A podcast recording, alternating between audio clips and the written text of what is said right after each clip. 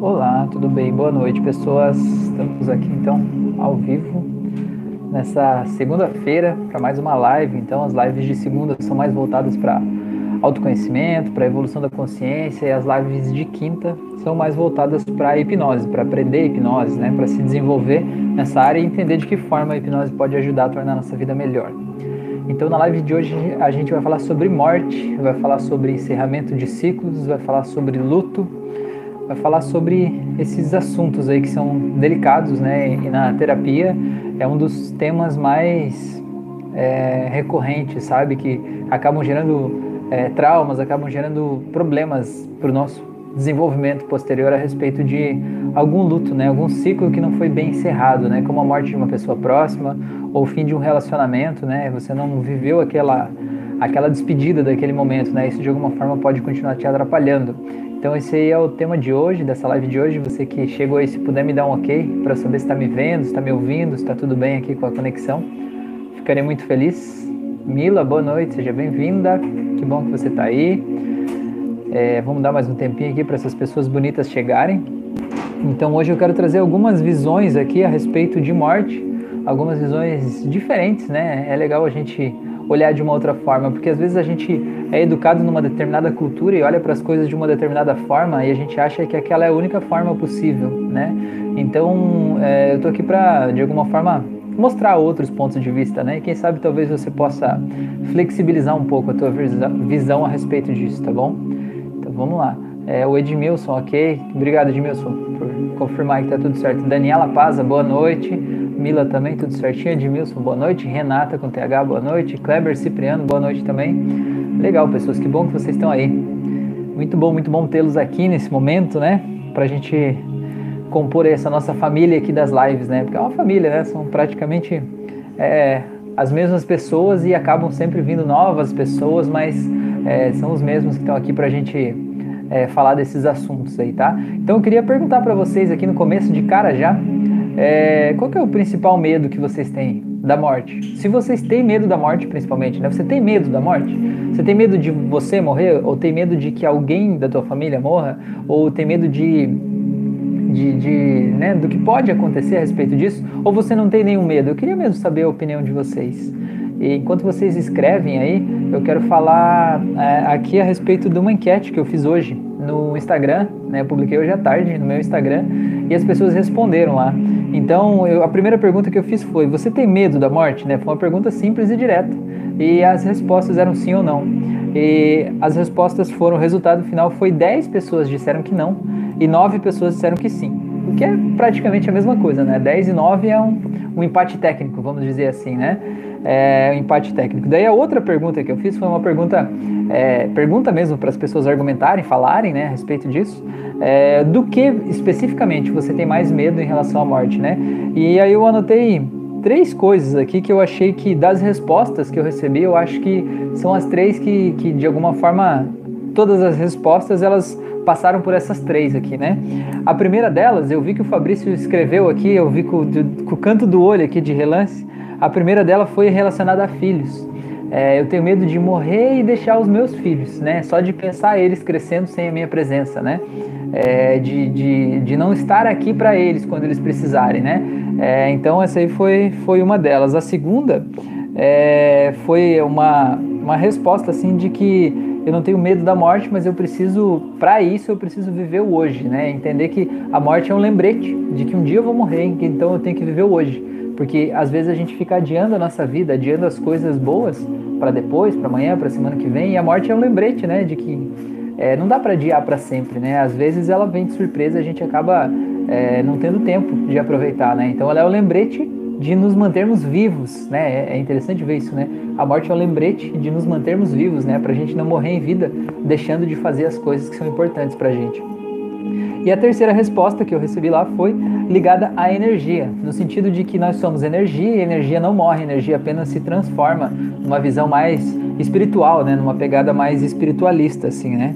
Então tá, então deixa eu ver o que, que vocês falaram aqui agora. Vamos ver, vamos ver.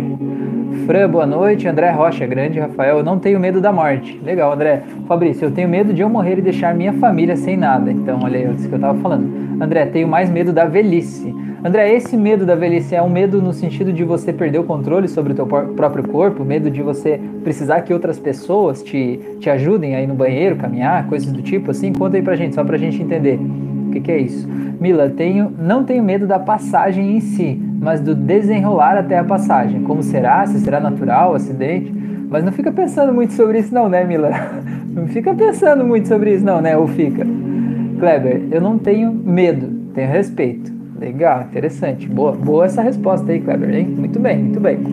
Gente, eu faço um convite aqui para vocês, se puderem, né? É, deixar um curtir ali, aquele dedinho para cima ali me ajuda, né? Ajuda o YouTube a entregar esse conteúdo para mais gente, né? Porque ele entende que esse conteúdo é relevante e traz mais gente para a live e também ele entende que esse conteúdo é relevante para você e traz mais conteúdos parecidos com esse para você. Beleza? Então, gente, vamos lá. Eu, o meu objetivo de hoje, como eu falei, é trazer outras visões, né? É, ó, a Mila falou que não fico mais. O que, que a gente entende dessa frase? Que ela ficava antes, né? Interessante, fazer uma análise de discurso aqui, né? Não fico mais, entende-se que ficava antes e que agora não fica mais. Jéssica Vieira, boa noite, que bom que você está aí, Jéssica. Legal, seja bem-vinda. Então, gente, meu objetivo aqui é trazer outras visões, né? É, cada um tem a sua visão, cada um tem a sua expectativa, cada um tem a sua crença, cada um tem a sua forma de olhar para esse assunto, né? E muitas vezes os problemas maiores que decorrem na nossa vida a respeito do luto de alguém que foi, ou a respeito de uma ansiedade, pelo medo de perder alguém da família, ou pelo medo da gente mesmo morrer, ele decorre da nossa visão da morte. E o objetivo aqui é trazer outras visões, talvez, quem sabe, você possa escolher uma outra aí, ou flexibilizar um pouquinho mais a tua para ficar mais suave, né? Tá, esse é um dos problemas mais intensos na terapia. Eu vejo que se eu tiver que é, identificar dois problemas mais intensos na terapia, é, um deles é abuso sexual e o outro é morte ou luto, né? O luto, perdeu alguém próximo, assim. Eu acho que esses dois são os dois mais intensos, assim, os dois que geralmente as pessoas levam mais tempo para ressignificar e que realmente acabam causando traumas muito grandes assim na vida das pessoas. Isso não quer dizer que todo mundo que perdeu alguém próximo vai ter um trauma. Não, depende de como você processou aquilo. Depende do jeito que você reagiu, né? E, e digamos assim, é, aquilo passou por você, né? Como você registrou essa história dentro de você, tá? É, então vamos lá. A primeira, a primeira, o primeiro modelo aqui que eu quero trazer é pela visão mexicana da morte, né? Não sei se vocês já viram, é, mas no México tem o Dia de los Muertos, né? Que é o Dia dos Mortos, que seria o equivalente ao Dia de Finados aqui no Brasil.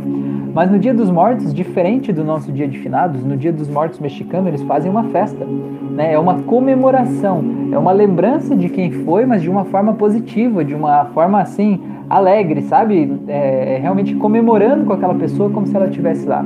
E na cultura mexicana, então, existe essa, esse entendimento de que a morte é uma passagem, como se a pessoa passasse para um outro mundo, para uma outra dimensão e ela continuasse vivendo nessa outra dimensão, né? Então, por esse olhar, a morte não é o fim do tipo, ah, a pessoa, porque tem gente, né? A primeira visão seria a visão mais materialista. Eu tenho só esse corpo. Quando esse corpo é, perde a vida, a pessoa desaparece, né? É uma visão materialista do tipo, acaba aqui, na morte acaba tudo e deu, né? Não tem nada antes nem depois e pronto. Então essa visão mexicana é uma visão de que a morte seria uma passagem para um outro mundo e que no Dia de los Muertos, né, que é comemorado no México, é, esse, há uma ponte, né, e esses mortos poderiam voltar para suas famílias se elas estiverem lembrando deles, comemorando com eles, ou, ou, enfim, pensando neles, né? E eles podem voltar, eles podem se reencontrar energeticamente. É, tem um filme da Disney chamado Viva, A Vida é uma Festa. É, o filme original chama Coco, mas ele foi traduzido aqui no Brasil como Viva a Vida é uma Festa. Então fica uma sugestão para vocês verem a história de um menino, é uma animação de um menino que ele não pode tocar música, ele gosta de tocar música, tocar violão, ele não pode tocar porque o bisavô dele, ele saiu de casa para ser músico. E a partir de então a família ficou traumatizada com a música e proibiu que todos das futuras gerações é, fizessem música, porque, né, em função do trauma da, da, da separação com o avô, com o bisavô. É, e aí no dia de, de, Los Muertos ele faz umas coisas lá, enfim, ele passa por outro lado e lá ele conhece o, o bisavô dele e tal, e aí tem todo um, um, um enredo, um, uma trama ali para ele voltar. Mas é muito legal porque tem vários elementos da cultura mexicana nesse filme que são expostos ali de forma bem clara, né? De uma forma caricata, assim, de forma como uma, uma comédia e, e uma coisa até para as crianças entenderem, né? Então acho que é bem legal essa dica aí, é um filme suave, né? Dá para assistir com as crianças tranquilamente, né? Não é um filme denso, né? Então é Viva a Vida é uma Festa, traz essa visão, assim, da, dessa cultura, tá? É, vamos ver o que mais aqui. A Renata falou, como diz o Divaldo Franco, não é um adeus, e sim um até logo. Interessante. A Mila falou, ah, eu assisti esse filme, emocionante, tá? Então isso que a Renata trouxe, já vamos pro próximo, então. É, já convido para quem chegou agora, se puder dar um curtir ali, me ajuda, tá? É, ajuda o YouTube a entregar esse conteúdo para mais gente e ajuda o YouTube a entregar mais desses conteúdos para você, tá? É, vamos para outra visão, então, já que a Renata citou o Divaldo Franco, né? O Divaldo Franco é um médium espírita, né? Álvaro, boa noite, seja bem-vindo é, um médium espírita, né, da doutrina espírita. E segundo o espiritismo, a gente tem várias vidas, várias reencarnações, e a gente, enquanto espírito, já teve prova provavelmente várias outras vidas antes dessa, e provavelmente vai ter outras depois dessa. E que em cada vida a gente tem a missão de evoluir um pouco em alguma área da nossa vida, né? evoluir em alguma área do nosso espírito, ter um aprendizado necessário. Então isso seria a justificativa de por que, que você encarna é, numa família lá que tem um problema muito específico lá, é, sei lá, uma pobreza extrema, por exemplo, ou que tem um problema emocional específico lá. Por quê? Porque aquele é o aprendizado que você precisa ter nessa, nessa vida, digamos assim, né? Então, é, segundo essa visão espírita, você vai evoluindo ao longo dessa, dessa encarnação, dessa jornada, dessa personalidade que você é vai é, lapidando o seu espírito, por isso que o espiritismo fala muito da evolução moral do homem, né, de você melhorar enquanto pessoa, melhorar em relação com a sociedade. E aí que depois que você morre, né, você vai ficar um tempo num outro lugar, e aí cada religião vai dar um nome diferente, né, mas você vai passar um tempo num outro lugar aí. E depois de um tempo, quando você estiver preparado para voltar, tiver um novo aprendizado que você precisa ter, você vai voltar numa outra encarnação, talvez numa outra família, talvez nessa, assumindo um novo corpo e continuando a sua vida aqui, né? Então essa é a visão espírita. Então é interessante essa visão que a morte também não é o fim, né? A morte é alguém que talvez já teve com você em outras vidas e que daqui a pouco vai estar com você de novo, talvez ainda nessa vida, talvez encarne na mesma família como um bebê ou, né? Vai encarnar tem que ser como um bebê, né? não vai encarnar como uma pessoa adulta. Mas enfim, um bebê que eu digo um neto, um afilhado, bisneto, sei lá, alguém desse tipo, assim, né? É, então é uma visão legal, assim, que traz essa, essa ideia, né, da continuidade também, tá? E já aproveitando, deixa eu ver o que vocês falaram aqui. É, Maria falou, boa noite, fiquei presa no lembrete, olha só. É, Timbalba Cursos, é isso? Sou Flávio Lemos, boa noite, seja bem-vindo, Flávio. Legal, Flávio é lá do curso de hipnose, né, Flávio? Legal.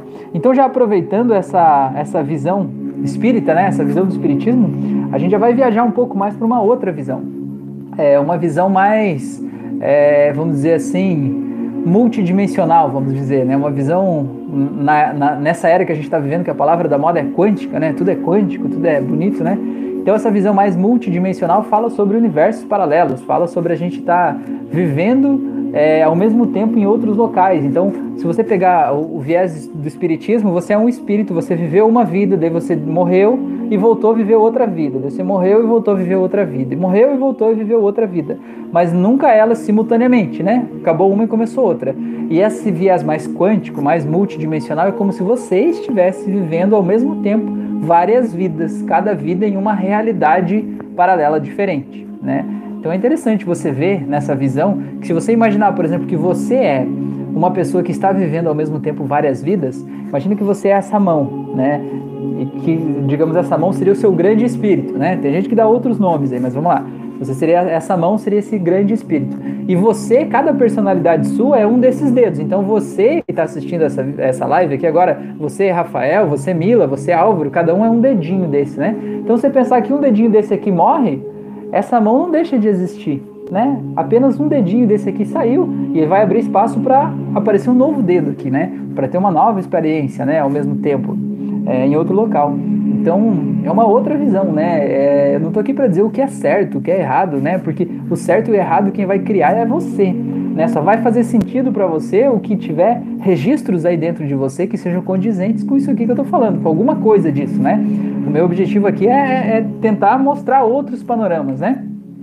Tem outra visão, que é a visão mais do, do Islã, por exemplo, que é a visão de que a pessoa vai morrer e quando ela morrer, se ela tiver uma boa conduta ou se ela morrer por uma boa causa, ela vai para um paraíso, né? Vai para um local lá, inclusive até é, o Islã, é, o livro Alcorão, né, que é a base do Islã, ele já foi escrito há muito tempo.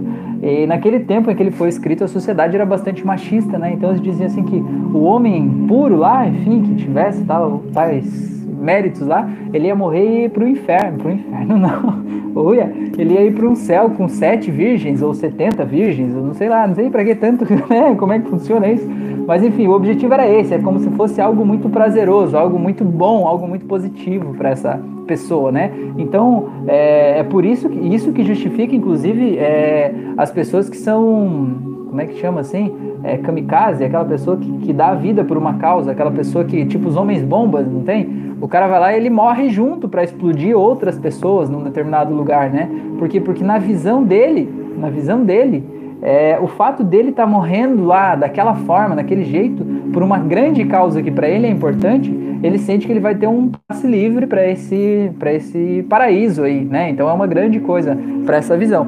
Então é mais uma visão de que a morte, né, não é o fim, mas é uma passagem para ir para lá. Deixa eu ver o que vocês estão falando aqui. A Maria falou para o inferno com as virgens. É, é mais ou menos por aí. Você escolhe se é o céu ou o inferno, tanto faz. E aí lá.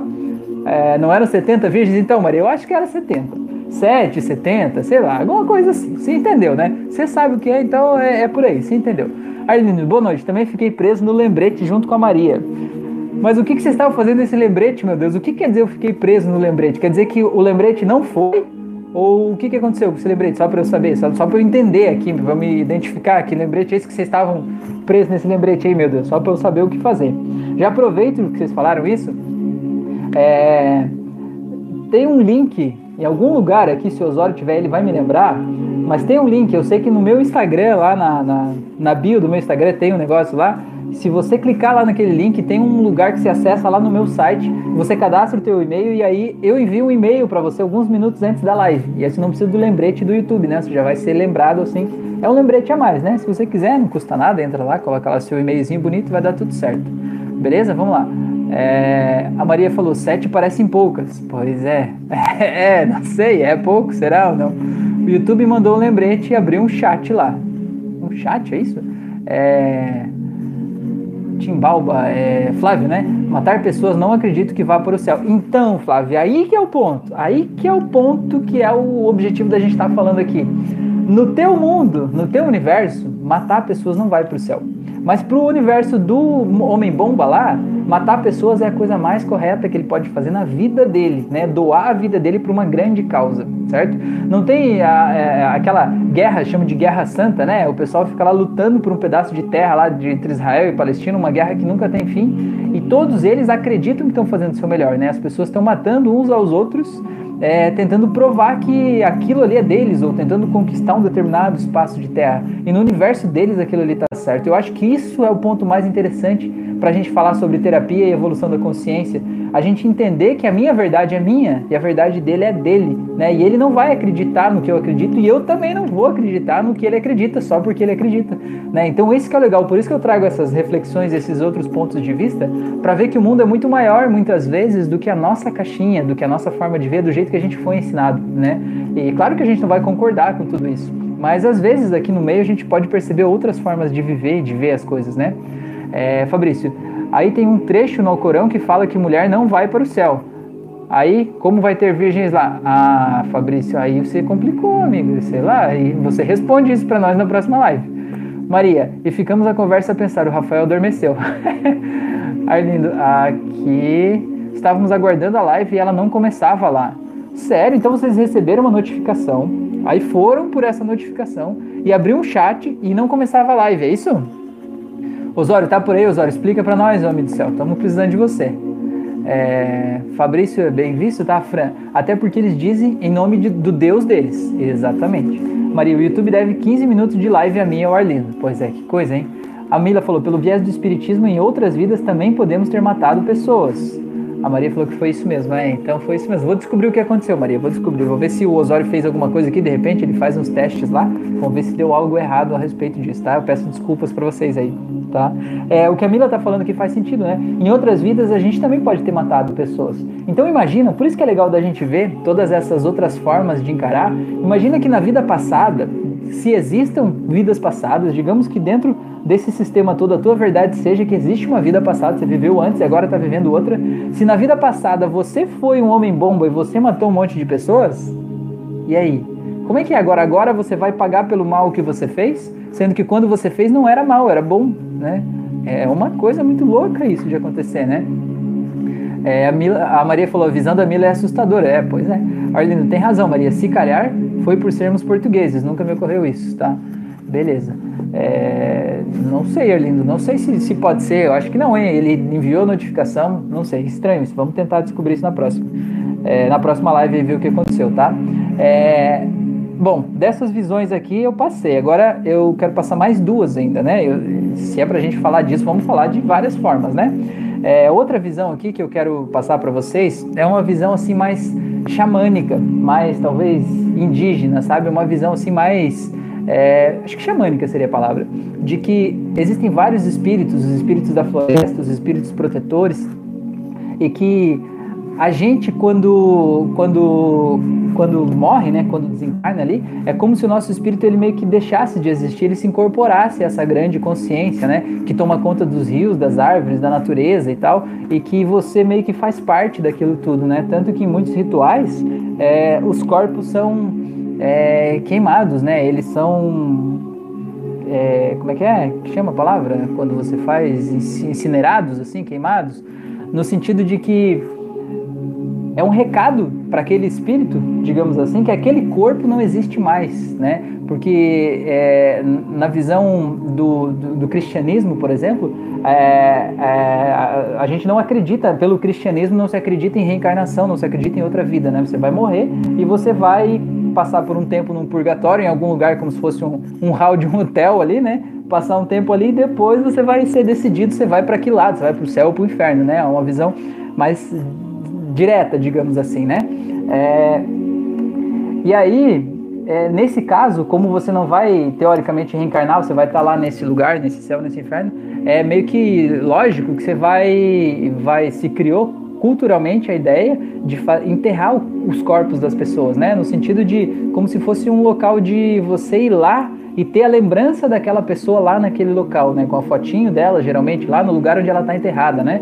E como se ela estivesse lá, como se por meio do corpo dela você pudesse ter um canal com o espírito e a mente dela, né? É, seja esteja onde estiver, né? É, então é, essa visão de, de enterrar é uma visão de preservar essa vida aqui, no sentido de que a pessoa por essa visão não estará de volta aqui nesse plano desse jeito, né? Ela vai seguir por um outro caminho. Agora ela está no céu, está lá no purgatório, está indo por um outro caminho, né? É, e nessa visão mais xamânica é como se o espírito meio que desintegrasse, se incorporasse a um todo, né? E isso é bastante interessante também, porque você entende que esse todo é o que rege a vida, né? é o que rege as coisas, e é como se a pessoa deixasse de existir o ego dela, a identidade dela, mas ela passasse a estar presente em todos os lugares, em todas as coisas, na água, no, no ar, né? Ela estivesse, virasse parte desse todo, né? Eu acho uma visão bem legal também, uma visão bem poética, bem interessante, assim, disso, né? E até meio que acompanhando essa visão tem aquela ideia de as pessoas cremarem e depois, em vez de guardar cinzas lá em algum lugar, ela pegar as cinzas e espalhar aquilo ao vento, no sentido assim de vai desaparecer, sabe? É essa pessoa que esse corpo não existe mais, né? Essa identidade aqui não existe mais desse jeito, mas eu estou libertando o espírito, libertando uh, a pessoa, né? Esse espírito para que ele possa seguir o caminho dele, de que esse corpo aqui não está mais, agora era um pó e esse pó está espalhado aí por todo, fazendo parte do todo, né? Então acho que é, acho que é interessante essa visão, uma visão bem poética, assim, né? Bem ritualística também. Tá, vamos lá. É, a Maria falou: nunca me ocorreu isso de termos assassinado pessoas. Ô louco, Maria, como você nunca pensou nisso? Meu Deus, isso aí é. A gente já nessa, nessa questão de fazer hipnose, fazer regressão de vidas passadas, um contato assim mais mediúnico com a espiritualidade, nossa, é, eu e a Fran a gente já fez vários, vários várias descobertas sobre a gente. Nossa, sobre a gente, sobre várias pessoas, né? Quantas pessoas a gente já matou em algum momento, né? E a gente já foi morto em tantas outras vidas, né? É um negócio muito louco a gente buscar o autoconhecimento a partir desses caminhos, né? E achar as outras vidas, quanto mal a gente já fez e quanto mal a gente já sofreu também, né? E de que forma isso se transmite, se traduz em alguns comportamentos da nossa vida atual, né?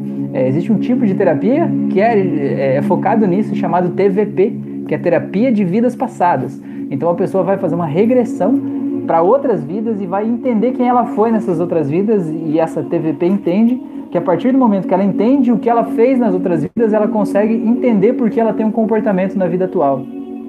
A gente na hipnose faz regressão de vidas também, mas não é bem por esse viés de apenas ir lá olhar o que a gente fez, mas é pelo viés de curar a memória, sabe? Eu acho que não é lembrando de algo que a gente fez ou descobrindo algo que a gente fez que a gente consegue resolver necessariamente a nossa vida hoje, né? A gente precisa achar o problema e a gente precisa resolver o problema, nem que seja em outra vida, resolver esse problema para a gente se sentir livre, para poder seguir em frente, né? Seguir a nossa vida aí, tá? É, Jéssica falou: pelo cristianismo só se vive uma vez. Jesus ressuscitou e não reencarnou. Exatamente. Por que Jesus ressuscitou? Porque foi no mesmo corpo, né? Se fosse em outro corpo, seria uma reencarnação. E ele só ficou alguns dias, se eu não me engano, ou foi um dia só. Eu sei que foi um tempo rápido, né? Ele voltou e foi de novo, né? É, então essa que é a visão de que existe apenas uma vida, né? Que você saiu, acabou. É, o Flávio falou do cremado, que eu tinha esquecido a palavra antes, obrigado. A Mila falou ritual, a Renata também falou cremado, beleza? Maria, bem visto, Jéssica, fui criada católica, talvez daí me custe acreditar em reencarnação. E tá tudo bem, é por isso que nós estamos conversando hoje. Jéssica falou, são muitos mistérios. Renata, na minha, na minha hipnose de regressão, eu vi meus filhos em outra vida, eram índios e eles me ofereciam uma muda para eu cuidar, como se fosse o espírito deles naquela alma. Olha só que legal, que lindo, Renata. Muito bom, hein? Que interessante isso. É muito legal. Esse negócio de vidas passadas existem ou não existem. Não tem como responder isso, sabe? Não dá para dizer existe ou não existe. A verdade é de cada um. Né? Eu já atendi pessoas que vieram para uma sessão de hipnose e a pessoa disse assim: Eu não acredito em vidas passadas, né? Eu não, eu aceito fazer regressão, mas eu não quero ir para outra vida. Eu digo para a pessoa: Olha, eu não posso te garantir que você não vai ir para outra vida. Eu posso te garantir que eu não vou te induzir a ir para outra vida, né? Mas quando eu fizer uma regressão e disser para você voltar para a raiz desse problema, se por acaso ele for em outra vida, talvez você vá. Tudo bem para você? A pessoa diz assim: Não, tudo bem, tudo bem. Eu só não não acredito. Eu falo: Não, tudo bem, tá tudo certo. E quando a pessoa começa com essa conversa é incrível, ela sempre vai para outra vida. Vários que eu atendi assim, ela vai para outra vida de cara já, né? Parece que ela precisa ver assim. E aí quando a pessoa vai lá e vive e sente aquela experiência de forma tão viva, tão intensa, aí eu pergunto depois, e aí, vida passada existe ou não existe? Aí as pessoas ficam me olhando, olhando, e dizem assim, pois agora, a minha experiência foi tão real, foi tão intensa, né? E, e e a gente cria a nossa verdade dentro da gente, né? A partir das nossas experiências, né? Ninguém tem certeza de coisa nenhuma. Nem de que existem outras vidas e nem de que não existem. Então você acredita no que você quiser, no que te fizer mais feliz, tá bom? É, vamos lá. A Maria falou: as pessoas cujas cinzas foram espalhadas eram ateias. Ah, não necessariamente, né? Não necessariamente. A Mila falou: e no viés de religiões evangélicas, o espírito fica junto ao corpo até o dia do juízo final. Certo dia falei algo da minha mãe que estava vendo ou ouvindo, minha tia quase me bateu. Pois é, é incrível isso. Até tem uma religião, eu não me lembro qual é agora, né? É, mas que as pessoas não podem cortar o cabelo, né? Não sei se já viram disso porque se a pessoa cortar o cabelo, ela vai ter que voltar numa outra. Depois que ela morrer, ela vai ter que voltar e achar os cabelos que ela deixou pelo mundo, porque ela precisa estar tá com o corpo dela intacto, íntegro lá, inclusive os pedaços de cabelo que ela cortou, né? E, e, e tem de tudo, né, gente? Cada um tem a sua, a sua história, né? Maria, eu sou meio ignorante, ainda não fiz a regressão a vidas passadas, eu não, não pensei nisso. Claro que às vezes uma pessoa pensa colei chiclete na cruz, daí isso estar a correr mal, mas assassinar nunca. Pois é. Renata falou, kkk e fez o sinal da cruz. Tá. É, Flávio, no passado queimavam muitos bruxos, magos, que usavam a hipnose, era isso? Então, Flávio, é isso mesmo. Na verdade, quem eram os bruxos do passado ou bruxas? Eram pessoas apenas que tinham uma visão mais ampliada do ser humano, né? Via o ser humano não apenas como uma coisa física que está aqui para trabalhar ou fazer algo, mas via como uma forma mais espiritual, energética, tinha um contato mais emocional. É, essas bruxas, né, tinham contato com plantas, sabiam de que forma, é, quais plantas curavam quais doenças, tinham contato com a espiritualidade, né? Recebiam intuições de coisas que elas podiam fazer. E na verdade isso tudo que de alguma forma abre os olhos das pessoas é, é um perigo, né? É um perigo porque tira o poder de quem tem o poder. E o poder geralmente é dado, é, o poder, é, ela, ele só, só existe o poder quando as pessoas têm medo, tá? Então, para você controlar um povo, você precisa manter ele com medo. Então, se você quiser ver os, os regimes mais totalitários, ou as empresas mais tiranas, Ou as pessoas que se sujeitam mais a trabalhos escravos são as pessoas que têm mais medo. Porque o medo é o que faz a gente fazer coisas contra a nossa natureza, né? Então, de certa forma, essas pessoas, esses bruxos, essas bruxas, quando levavam a informação para as pessoas de que elas podiam se curar através de chás, que elas eram mais do que isso, né? Que elas tinham uma missão na vida isso fazia com que talvez elas não trabalhassem tanto, que talvez elas pudessem se revoltar contra aquele sistema é, tão totalitário, né? aquele sistema tão cruel ali que as pessoas viviam para trabalhar. Até hoje, tanta gente vive só para trabalhar, né? É, e aí trabalha o dia inteiro, final de semana, é tudo só para ter um dinheiro para pagar um aluguel para continuar naquela roda de hamster, né? Sem sair do lugar ali, sabe a roda do hamster? Que ele corre, quanto mais rápido ele corre, mais a roda corre rápido também, ele nunca consegue sair dali. É mais ou menos isso. Então, por isso que essas bruxas eram tão tão tidas assim como ruins e essa, esse, essas pessoas, esse grupo que tinha o poder, é, passava a visão para a sociedade e a sociedade por medo aceitava essa visão. Não, as bruxas é que são demoníacas, elas controlam as pessoas, elas matam as pessoas. Então nós temos que matar as bruxas antes que elas matem as pessoas de bem. E aproveitando que a gente falou antes do cara lá que é o homem bomba, essas pessoas de bem, de poucos séculos atrás, a gente não está falando muito tempo atrás, não, poucos séculos atrás, essas pessoas de bem queimavam pessoas vivas em praça pública e traziam a família com os filhos pequenos, crianças, para assistir, achando bonito, né? Faltava ir com uma tigela de pipoca e ficar olhando lá uma pessoa sendo queimada viva, urrando de dor lá e olhando, e está fazendo isso por Deus, está fazendo isso para proteger a sociedade, a moral, os bons costumes, né? Está fazendo isso pelo bem coletivo, né? E aí, como é que funciona, né? E se numa outra vida essa pessoa vem, né, pelo viés do espiritismo, ela reencarna e agora ela tem um, um cobrador de outra vida ali, né? Alguma coisa nesse sentido, assim. Então é legal a gente pensar sobre isso e pensar sobre outras formas de ver, né? É, eu, por exemplo, com essa mensagem que eu passo aqui, eu seria um bruxo, certamente, certamente. O que eu faço aqui é a bruxaria, né? As pessoas acham que hipnose do demônio mesmo, né? Então já está mais ou menos no mesmo caminho, né? Por que, que ainda hoje as pessoas acham que hipnose é coisa do demônio? Porque hipnose assusta, porque hipnose te permite acessar um estado de consciência expandido onde você encontra as suas próprias respostas.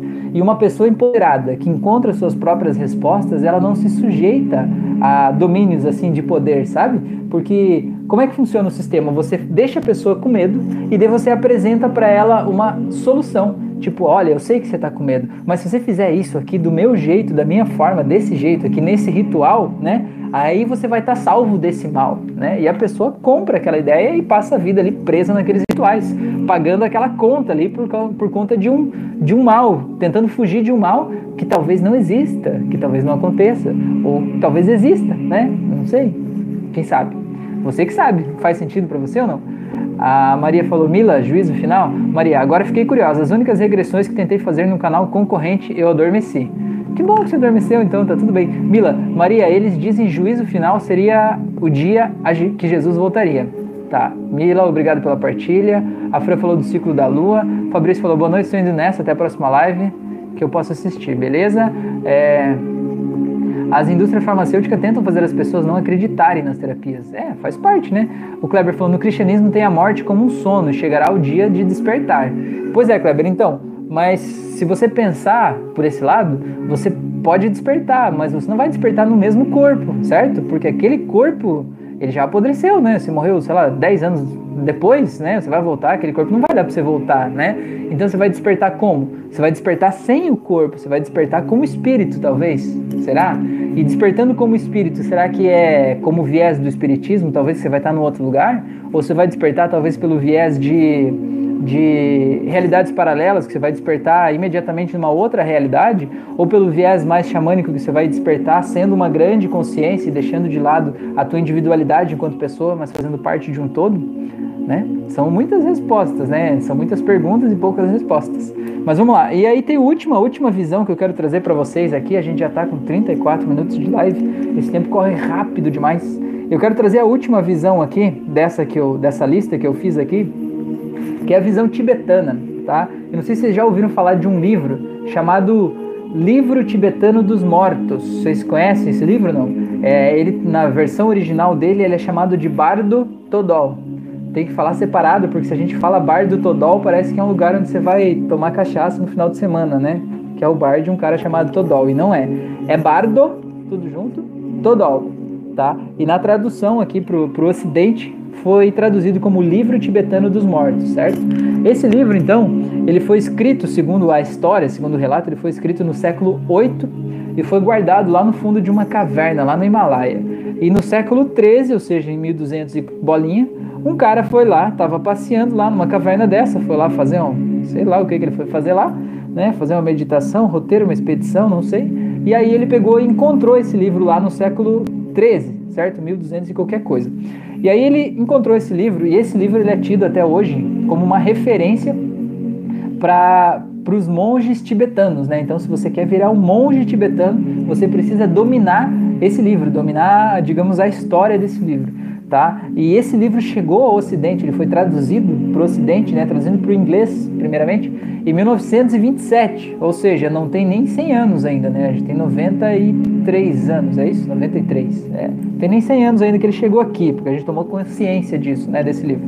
O que, que tem nesse livro? O que, que esse livro tibetano dos mortos fala? Basicamente, esse livro tem 49 lições, certo?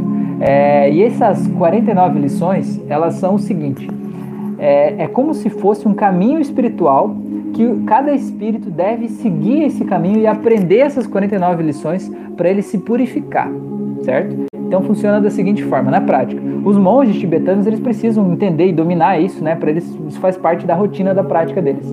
Mas para as outras pessoas, né? A pessoa, para o cidadão civil, vamos dizer assim, a pessoa normal lá que está vivendo a vida dela, que não é um monge, o que que acontece quando a pessoa está morrendo na casa dela? Falhou a minha coisa, mas voltou. Se puderem me dizer se estão vendo, ouvindo aí, eu ficaria feliz, tá? Deu um negócio aqui. É, então, eles chamam um monge lá para casa, né? Quando a pessoa está quase morrendo lá nos últimos suspiros ali, que seria o equivalente à extrema unção aqui no cristianismo, né? Que um padre vai lá e faz isso. É, e aí, o que, que, o que, que, no que consiste isso? O monge vai lá e ele vai ler esse livro, ele tem 40 ele vai ler uma lição por dia certo? Durante 40 ou está para morrer. Vão ser como se fosse um caminho espiritual que esse espírito deve seguir. Então eles acreditam, segundo essa tradição e esse livro, que o espírito vai é, viver experiências lá na morte que ele vai achar que são reais. O livro fala isso. Você vai achar que as coisas que estão acontecendo aí são reais, mas elas não são reais elas estão acontecendo apenas na tua mente, né? Elas não são reais, elas estão acontecendo apenas na tua mente. E ele vai guiando esse espírito sobre o que ele deve fazer em relação a cada uma dessas coisas que vão aparecendo. Então, essas 49 lições são como se fosse um roteiro, um guia para esse espírito seguir e evoluir a consciência dele para ele estar preparado. É como se fosse um, um, um retiro espiritual do próprio espírito, né? Foi diferente isso, mas é por aí. É, e de alguma forma isso é interessante é, você pensar sobre isso, porque quando esse monge vai na casa da pessoa que faleceu ler esse livro, as pessoas da família vão estar lá também. E as pessoas também vão ouvir isso. E à medida que elas vão ouvindo, que tem alguém encaminhando aquele espírito, orientando aquele espírito, dizendo que ele não vai ficar preso lá nas trevas, que ele não vai ficar, sei lá, não vai para o inferno, que ele vai ter um caminho para ele seguir pelo jeito X, pelo jeito Y isso tranquiliza quem fica, não, não tranquiliza? Tipo assim, a pessoa tá bem, né? Porque nessa, nessa, nessa religião, dessa forma de ver, eles acreditam então que o espírito continua vivo depois que a pessoa morre, então ele segue esse caminho segundo essa ordem. É, e é interessante, por que, que é 49 dias? Eles dizem que 49 dias, segundo eles, né? Segundo o cara que escreveu esse livro no século 8, né, em 700 e qualquer coisa, então, 49 dias é o prazo mínimo para um espírito reencarnar, segundo eles, né?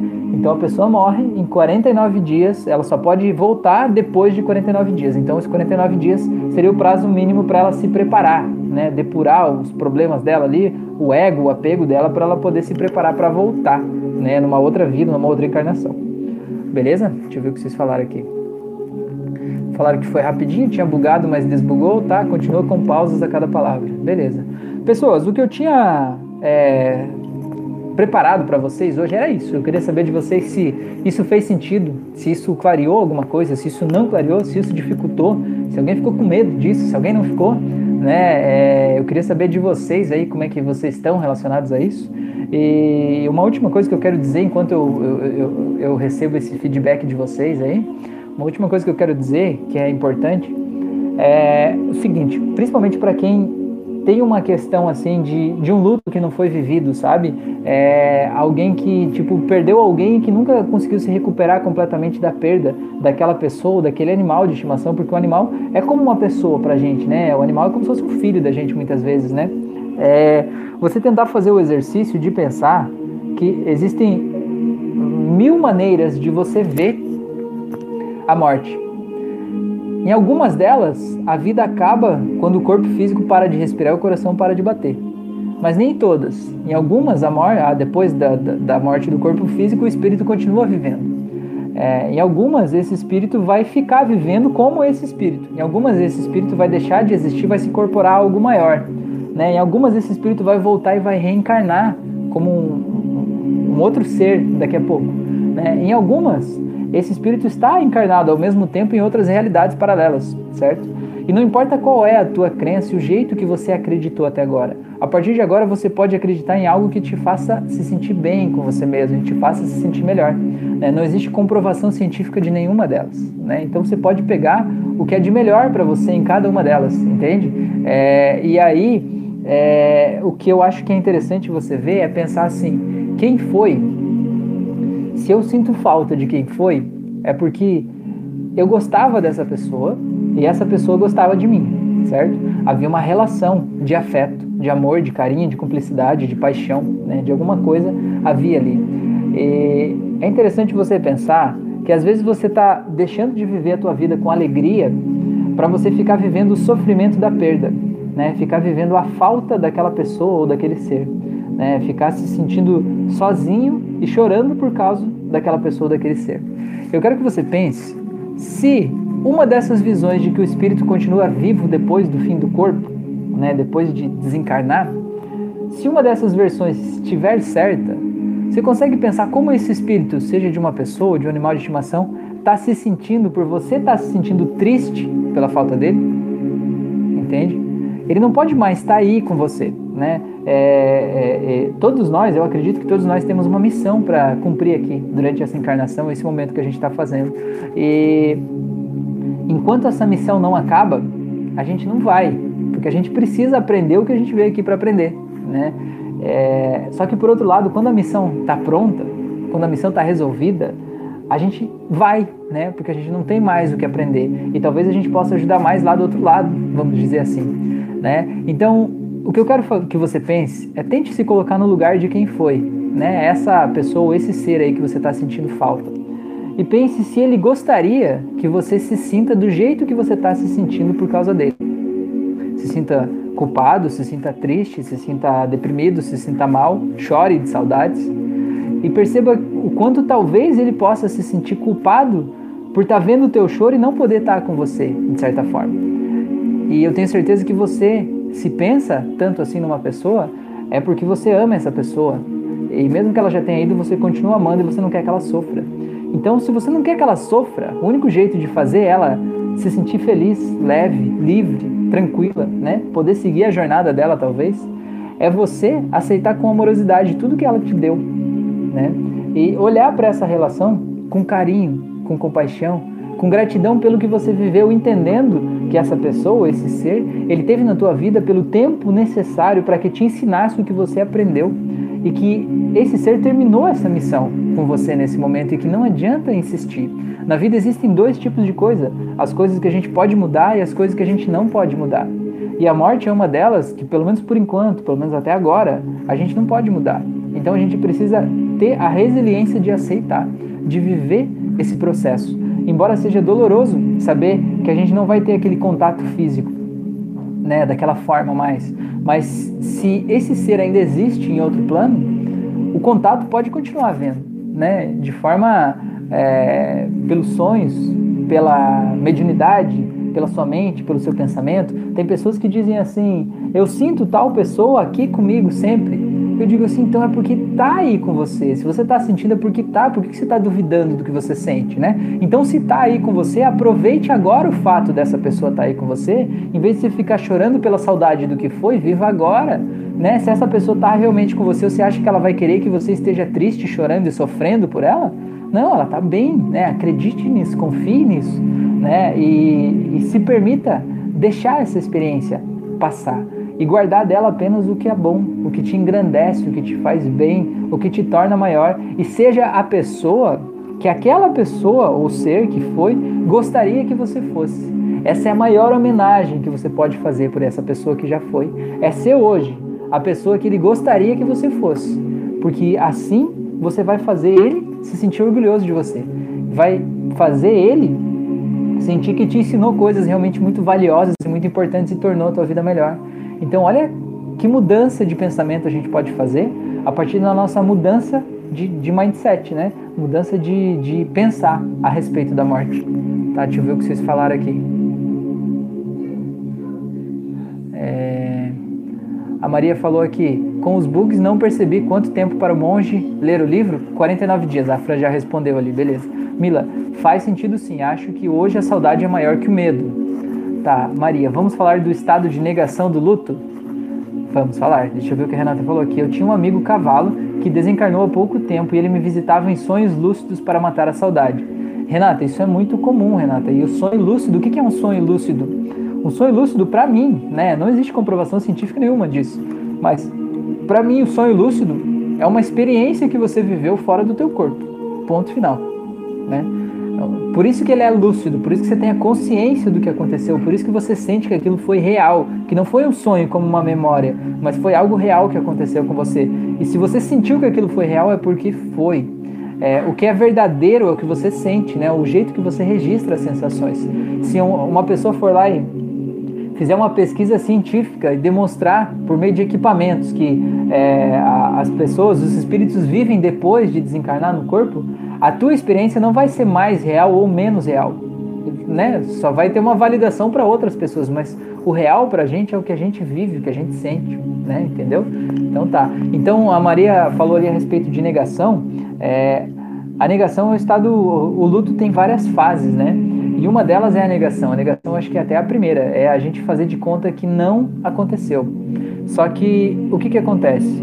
O luto é uma experiência que precisa ser vivida e precisa ser passada, né? Precisa ser aceita, porque enquanto a gente faz de conta que não aconteceu, faz de conta que aquela pessoa, aquele ser não foi, não morreu, né? Que tá tudo certo, que a qualquer momento vai entrar ali pela porta e que vai ser assim de novo, enquanto a gente não aceita, é a gente não pode se libertar daquela expectativa. E a gente não pode, talvez, se você imaginar que o espírito do outro esteja ligado com você, você não liberta ele para seguir o caminho dele, né? É como se ele ficasse amarrado ali com você, preso ali. Isso faz mal para ele, né? E faz mal para você também.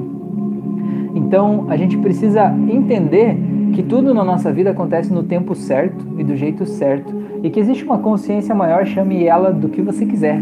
Chame de Deus, de fonte, de universo, de Alá, de do que você quiser, né? Do que fizer sentido para você. Mas que existe uma consciência maior que rege todas as coisas e rege o tempo, o tempo que a gente fica junto com cada pessoa, né? O tempo que a gente permanece, o tempo que das mudanças acontecerem. E a gente precisa entender que as coisas acontecem nesse tempo. E esse tempo muitas vezes não é necessariamente o tempo que a gente queria. As coisas não acontecem do jeito que a gente queria, mas a gente precisa confiar que elas acontecem do jeito que tem que ser e aceitar o que a gente não pode mudar. Porque quando a gente aceita, a gente pode mudar. A gente pode mudar a relação, a gente pode mudar o jeito que a gente lembra daquelas pessoas ou seres, tá? Porque tem uma frase que fala assim que você não pode mudar uma coisa que não é um problema, certo? Então se você não aceita que uma pessoa ou um ser morreu, aquilo não é um problema para você. Então você não tem como mudar a tua relação com ele porque ele não é um problema. Então primeiro você precisa aceitar. E quando você aceita, você toma para você o poder de mudar isso tá?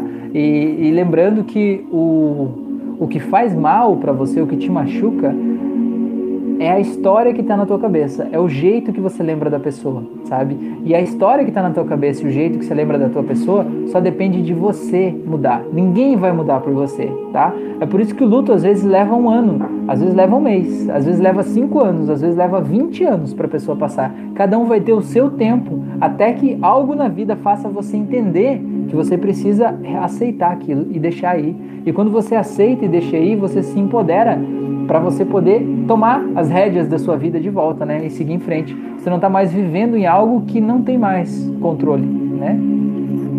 Então vamos lá, vamos ver o que vocês falaram aqui. É... Maria, já tive sonhos assim com a minha cachorra e senti o cheiro dela, o peso dela no meu braço. Pois é, muito real. Eu fico na fase da negação em todos os lutos de familiares e amigos. Eu imagino-os na vida deles, na casa deles, etc. Se eu for à casa de alguém que já foi embora, eu sei que a pessoa não está lá. Tá. Renata, eu passei por isso, precisei de apometria e hipnose para me ajudar com o luto. Maria, mas voltando à minha casa, se eu lembrar da pessoa, eu continuo a imaginar as pessoas a viverem a vida delas, fico sempre presa nessa fase. Tenho lutos em negação há 16 anos, não sei como sair dessa fase. Então, Maria, é, você já percebeu uma coisa que te incomoda, né? Você já percebeu que talvez negação do luto é um problema para você. Ótimo. Esse passo é o passo mais importante, né? Perceber que há um problema. E quando você percebe que há um problema, aí sim você está pronta para sair atrás de respostas para esse problema, né? É, formas de resolver isso. E qual é a melhor forma de resolver isso? É só você que vai saber, né?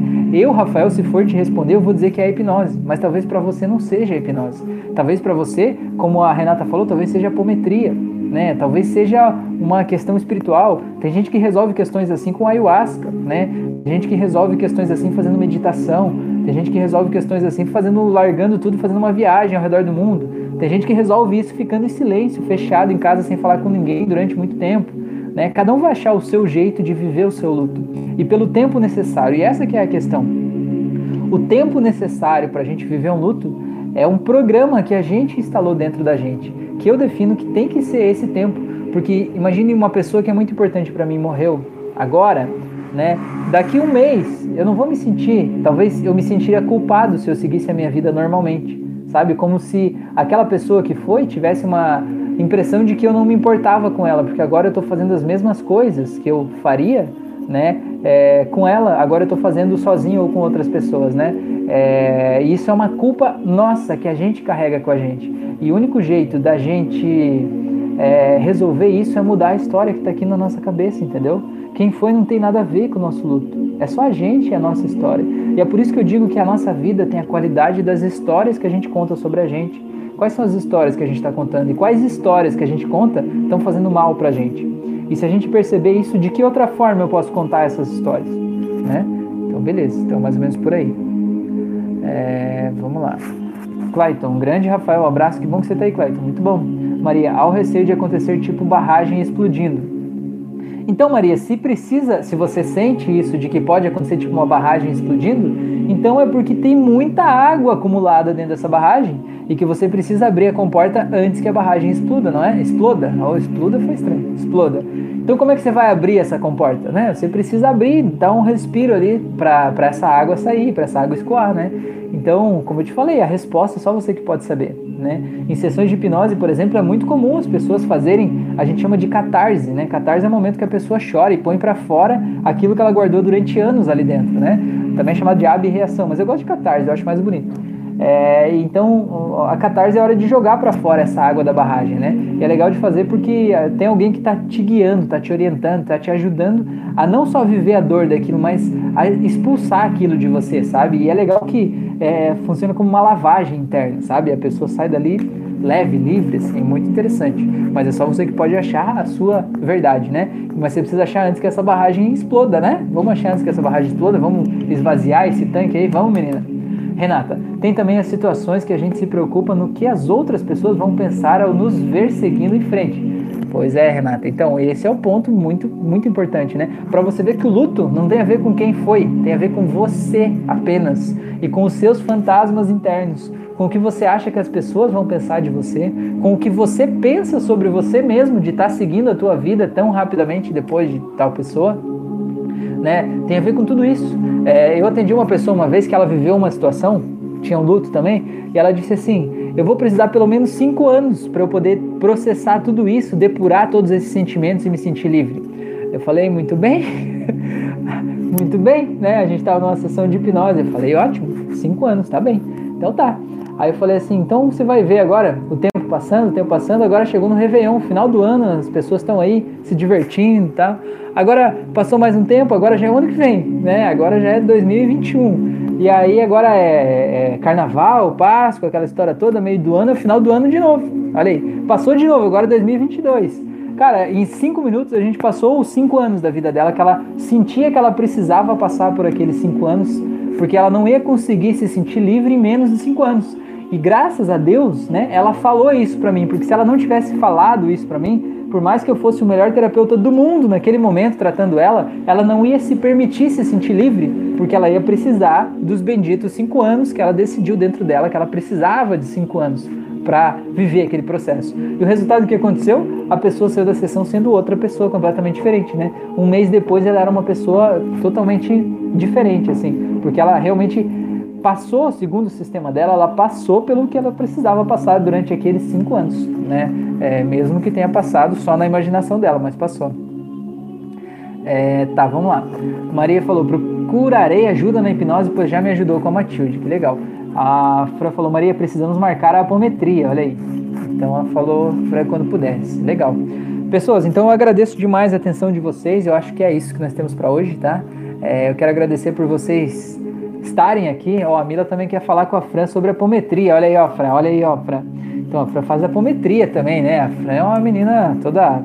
É, energética, né, multidimensional, toda cheia de Paranauê. Se vocês não conhecem também, é verdade, eu não sei se eu já falei aqui, mas na página do Facebook a gente sempre coloca, nas quartas-feiras à noite, às 11 horas da noite, horário do Brasil, ela faz um envio de reiki coletivo. Então, se você quiser receber essa energia do reiki, é só você entrar lá nessa página. Toda quarta ela põe um, um uma publicação lá. Aí você põe teu nome completo e aí você tem que se colocar receptivo na quarta-feira, às 11 horas da noite, deitar na sua cama, colocar uma musiquinha relaxante, ficar em silêncio e sentir essa energia, né? Como é gostoso sentir essa energia que não tem espaço, não tem tempo, não tem fronteiras, né? Uma energia que toma conta, né? Então é bem, bem interessante isso aí. Tá, deixa eu ver o que vocês falaram aqui. A Mila falou Merchan, Ana Maria, primeira vez ao vivo assistindo. Que legal, Ana Maria, seja bem-vinda. Estamos quase terminando já, Ana Maria. Já estamos chegando em uma hora de live aqui. É, a gente começa às 9h36 e aí já estamos quase terminando. Tô, tô, já estou dando os, tchau, os tchauz aqui. É, legal, vamos lá.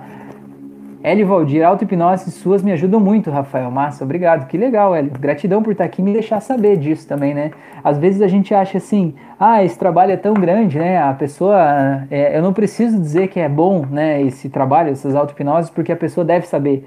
Cara, mas a gente que está aqui do outro lado é muito bom receber esse carinho e saber que de alguma forma esse, esse trabalho está mudando vidas, né? Porque eu coloco esses conteúdos lá realmente para ajudar as pessoas, né? Não é para me promover ou algo do tipo, é para realmente ajudar, né? Eu fico feliz. Cada pessoa que vem aqui diz que, né, que, que de alguma forma ajudou e que põe um comentário lá, é, faz eu sentir que eu estou no caminho certo, né? Beleza? Gratidão. Maria falou, Rafael, petição para as lives serem mais longas e processo no YouTube por nos terem feito perder de 15 a 20 minutos dessa live. Pois é, Renato. O Rafa, antes você tinha falado da ayahuasca. Senti vontade de te perguntar se você já passou pela experiência. Não lembro se já perguntei.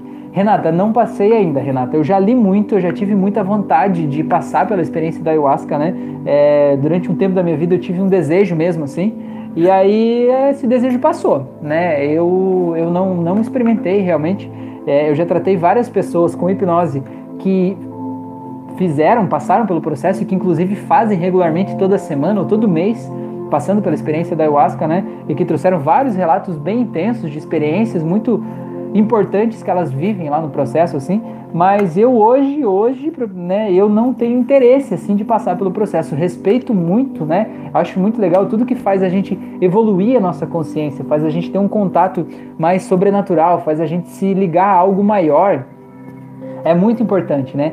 Torna a gente maior, torna a gente melhor, né? Eu acho muito legal, e, mas eu hoje, assim, realmente não, não tenho vontade, não passei, tá? Beleza? O falou, Maria Oliveira Castilho, concordo contigo. Pois é. A Mila falou, te conheci através das auto-hipnoses, me ajudou muito nesse caminhar. Viu só que beleza? Que coisa mais querida, viu? Olha só, você é uma pessoa muito importante, hein? Osório, estava aqui criando uns stories e perdi a live. Ele falou sobre a novidade de quinta? Não, não falei, Osório. Não falei, por isso que é bom ter pessoas que lembram a gente assim. É... A Maria falou: vamos fazer circular uma petição. Pois é. Maria, vamos fazer o seguinte: vamos fazer então assim, ó.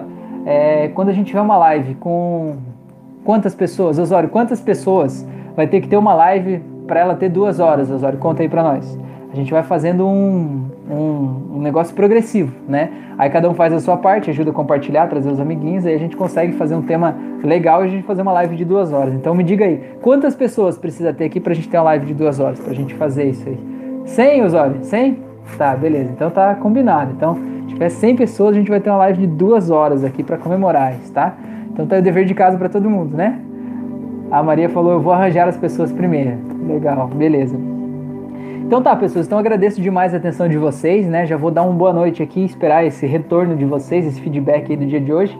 É, enquanto isso, eu vou fazer o meu, meu merchanzinho básico, convidando vocês para fazer o curso de hipnose clínica que eu tenho disponível no YouTube no Spotify. Ele é totalmente gratuito, é só você acessar o link que tem aqui na descrição desse vídeo e ir direto para a primeira aula, sem história, sem nada. Clica lá e começa a assistir. É, eu tenho várias auto-hipnoses para você, que são como se fosse um processo terapêutico guiado para você fazer no YouTube e no Spotify, é, para te ajudar com várias áreas da tua vida aí. É, eu tenho conteúdo em todos os canais aqui no Instagram, no YouTube, no Spotify, no Facebook. Agora fiz até um canal no TikTok também, olha só que coisa, né? Meu Deus, eu fiz lá, nem falei para o usuário, né? Fiz ontem, eu acho, sei lá. Coloquei umas coisas lá também, vamos ver como é que, como é que funciona esse negócio, né? Mas em cada local eu coloco conteúdos diferentes, né? E então é legal você seguir, acompanhar, né? Se você está vendo essa live e não está inscrito no canal, se inscreve no canal, ativa o sininho para receber as notificações tá? É, e eu faço lives toda, toda segunda e toda quinta-feira, na segunda mais voltadas para evolução da consciência, na quinta voltadas para hipnose. E na live de quinta-feira agora, então, que o Osório estava falando, vai ter uma novidade. Uma novidade muito legal, muito interessante, acredito eu que é uma novidade muito boa, né, que vai ajudar muita gente.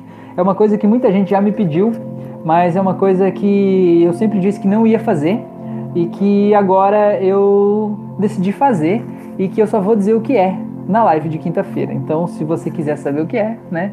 Então eu te espero aqui nesse mesmo horário, na quinta-feira, essa quinta agora, às 9h36 da noite.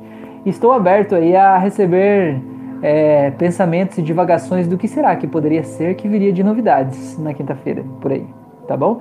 É, e se por algum motivo você está ouvindo essa live pelo Spotify, te faço o convite para que participe ao vivo toda segunda e quinta-feira à noite, às 9h36 da noite no YouTube, para que você possa conversar comigo, eu possa falar com você, eu possa te conhecer, você possa dar sua opinião a gente possa aprender junto. Tudo bem? Beleza? Então vamos lá. É, vamos lá, vamos lá. Osório, a Maria falou que o Osório está a sabotar, a Renata deu boa noite, o Osório falou, não Maria, estigar aos convites, temos que espalhar o conhecimento e ajudar cada vez mais, é isso aí.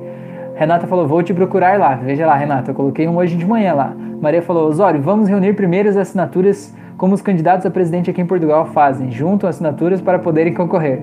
Tá, boa noite, Arlindo, valeu. Osório falou, TikToker mais, ah, beleza. Maria falou, eu estou em Portugal, são duas da manhã aqui. Tá, deu, deu muitas dicas. Tá, a Mila falou, é, muitas dicas, é isso?